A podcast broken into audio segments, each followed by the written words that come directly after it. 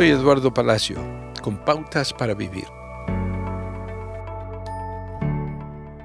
Un hombre desnudo con una fuerza sobrehumana viviendo en un cementerio. Él estaba poseído por muchos demonios, pero un día vio a Jesús de lejos y corrió hacia él.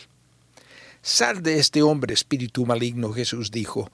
¿Cómo te llamas? El demonio respondió, mi nombre es Legión, porque somos muchos en este hombre. Más de dos mil cerdos pastaban cerca. Jesús les dio permiso a los demonios para entrar en los cerdos, los cuales se dirigieron hacia una ladera empinada y se lanzaron al lago por el precipicio y se ahogaron en el agua. Una multitud reunida encontró al hombre previamente poseído, sanado y sentado a los pies de Jesús y rogándole seguirlo. Jesús le dijo, no, regresa a tu familia y diles todo lo que Dios ha hecho por ti. Y él lo hizo. Si ha sido liberado de la esclavitud que le paralizaba, la gratitud le hace querer estar en la presencia de Jesús. La amiga de Jesús María abandonó sus tareas habituales para estar cerca del Maestro y aprender de él.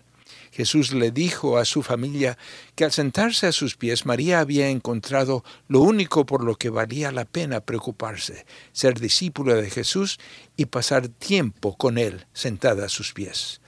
Se ha dado cuenta que lo mejor, lo único por lo que vale la pena preocuparse hoy, es los pies de Jesús y escúchele.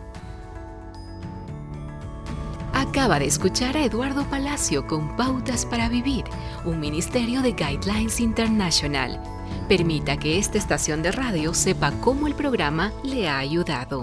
Acompáñenos en la próxima emisión de Pautas para Vivir. Gracias por su sintonía.